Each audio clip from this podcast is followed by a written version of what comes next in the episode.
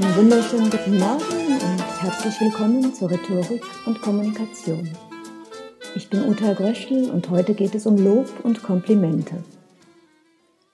Anfang April lud eine sonnige Seminarteilnehmerin eines Abends zu einer Stunde Lach-Yoga ein.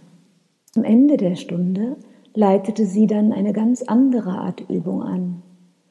Eine nach der anderen sollte sich in die Mitte stellen und ihre Augen schließen, die anderen gingen dann im Kreis um sie herum und flüsterten ihr Komplimente ins Ohr. Die Frauen hatten Vergnügen an der Übung, die Komplimente waren offenbar überwiegend wohltuend. Auch den Gesichtern der Komplimentgeberinnen sah man an, wie viel Spaß sie daran hatten, diese Komplimente auszusprechen.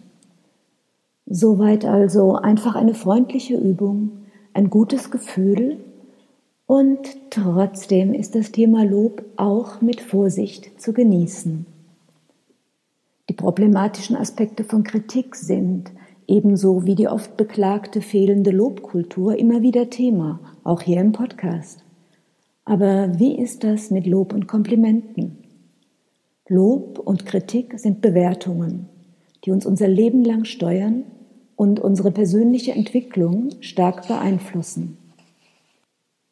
Die Evolution hat uns eingeprägt, die Bewertungen durch andere zu beachten. Schließlich konnten nur Mitglieder einer Gruppe überleben und ihre Gene weitergeben. Lob und Kritik zeigen uns, wie wir unseren Platz in der Gruppe sichern. Ein Lächeln, ein anerkennender Blick, eine freundliche Berührung oder eine körperliche Zuwendung, ein Schulterklopfen oder ein gesprochenes Lob wirken als positive Verstärkung eines Verhaltens und führen zu mehr von diesem Verhalten. Sehr häufig bei der Tierdressur und genauso bei uns Menschen. Lob lässt uns wissen, dass wir aus Sicht unserer Umgebung auf dem richtigen Weg sind. Wenn wir uns also die Anerkennung der Umgebung erhalten wollen, dann bietet es sich an, das gelobte Verhalten beizubehalten oder zu intensivieren. Und oft ist das keine bewusste Entscheidung, sondern eine eher spontane Reaktion. Bewertungen wirken sich also auf die Persönlichkeitsentwicklung aus. Aber ob dieser Effekt auch wirklich positiv ausfällt, hängt von ein paar Bedingungen ab.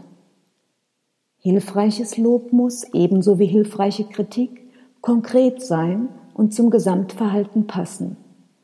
Ein Manager, der einfach ab und zu sagt, gute Arbeit, ist wahrscheinlich besser als einer, der immer den Mund hält. Aber es ist genauso wie bei einem Kind. Wenn man ihm sagt, sehr schönes Bild, ohne das Oeuvre länger anzuschauen oder zu erwähnen, was genau an dem Bild gefällt, dann ist das ein hohles Lob und das Kind merkt, da stimmt etwas nicht. Lob kann auch Schaden anrichten. Wenn Schüler für das Lösen einer einfachen Aufgabe übermäßig gelobt werden, vermuten sie, die Lehrerin hält sie für dumm und lobt deshalb jeden Pipifax. Im Studium trug ich einmal Goethes Prometheus einfach grauenhaft schlecht vor und meine Kommilitoninnen, die darauf getrimmt waren, Kritik immer mit etwas Positivem zu beginnen, lobten, dass meine Stimme nicht gezittert hatte. Wenn es um Leistungen geht, ist Lob für investierte Mühe besser als Lob für persönliche Begabungen. Wenn Kinder hören, ihre vorbildliche Arbeitsdisziplin oder ihr Fleiß haben zum wohlverdienten Erfolg geführt, dann pflegen sie diese Arbeitsdisziplin und interpretieren Misserfolge als Ansporn, sich eher noch mehr anzustrengen. Sie wissen, der Erfolg liegt in ihrer Macht und das ist motivierend. Sie sehen Erfolg häufiger als eine Frage der investierten Mühe und bevorzugen eher herausfordernde Aufgaben. Der überdurchschnittliche Schulerfolg vieler amerikanischer Kinder mit asiatischem Hintergrund wird unter anderem auf diese Art der Lobkultur zurückgeführt. In der westlichen Welt ist es oft üblich, die Fähigkeiten zu preisen und in ein Pauschalurteil über die Person zu verpacken. Du bist ja so begabt für Sprachen, Wer aber bei einem Erfolg für sein Talent gelobt wird, fürchtet den Misserfolg, der dieses Talent-Image als falsch entlarven könnte. Also vermeiden Kinder, die für ihre Begabungen gelobt werden, gerne anspruchsvollere Aufgaben oder schummeln sogar, um den Erfolg aufrecht zu erhalten. Wer für sein Talent gelobt wird, kann auf die Idee kommen, sich nicht anstrengen zu müssen, Anstrengung für sinnlos zu halten oder eine Anstrengung als Eingeständnis minderer Begabung zu sehen. Loben übt, wie kritisieren, immer auch Macht aus. Bewerten ist eine hierarchische Aktion.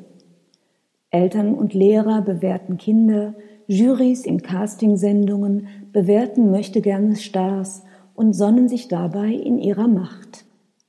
Übel stößt Lob von der falschen Stelle auf.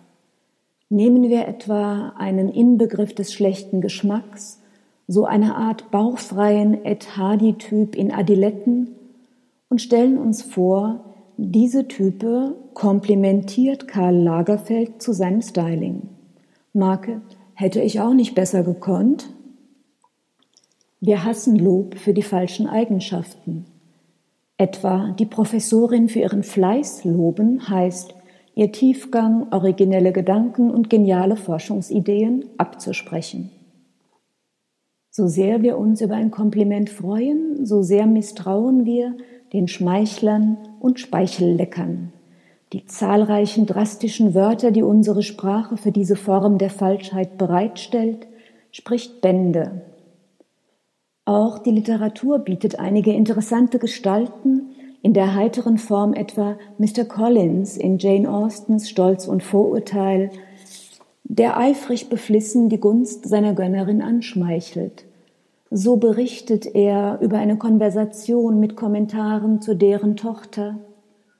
Oh, ihre angegriffene Gesundheit verbietet ihr ja den Aufenthalt in London, und dadurch ist, wie ich mich gelegentlich Lady Catherine gegenüber ausdrückte, der britische Hof seines leuchtendsten Schmuckes verlustig gegangen.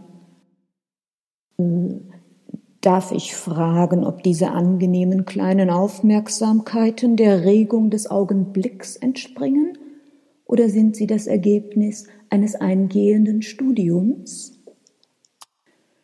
Ja, im Allgemeinen lasse ich mich von meiner Eingebung leiten, aber es macht mir auch bisweilen Vergnügen, elegante Wendungen für mich auszudenken und zurechtzulegen, wenn ich auch immer bemüht bin, sie in einer möglichst natürlichen Weise äh, sozusagen aus dem Stegreif vorzubringen.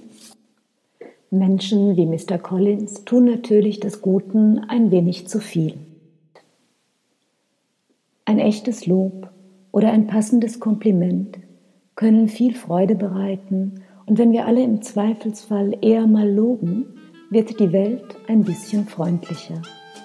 In diesem Sinne, auf Wiederhören, alles Gute und eine schöne Woche.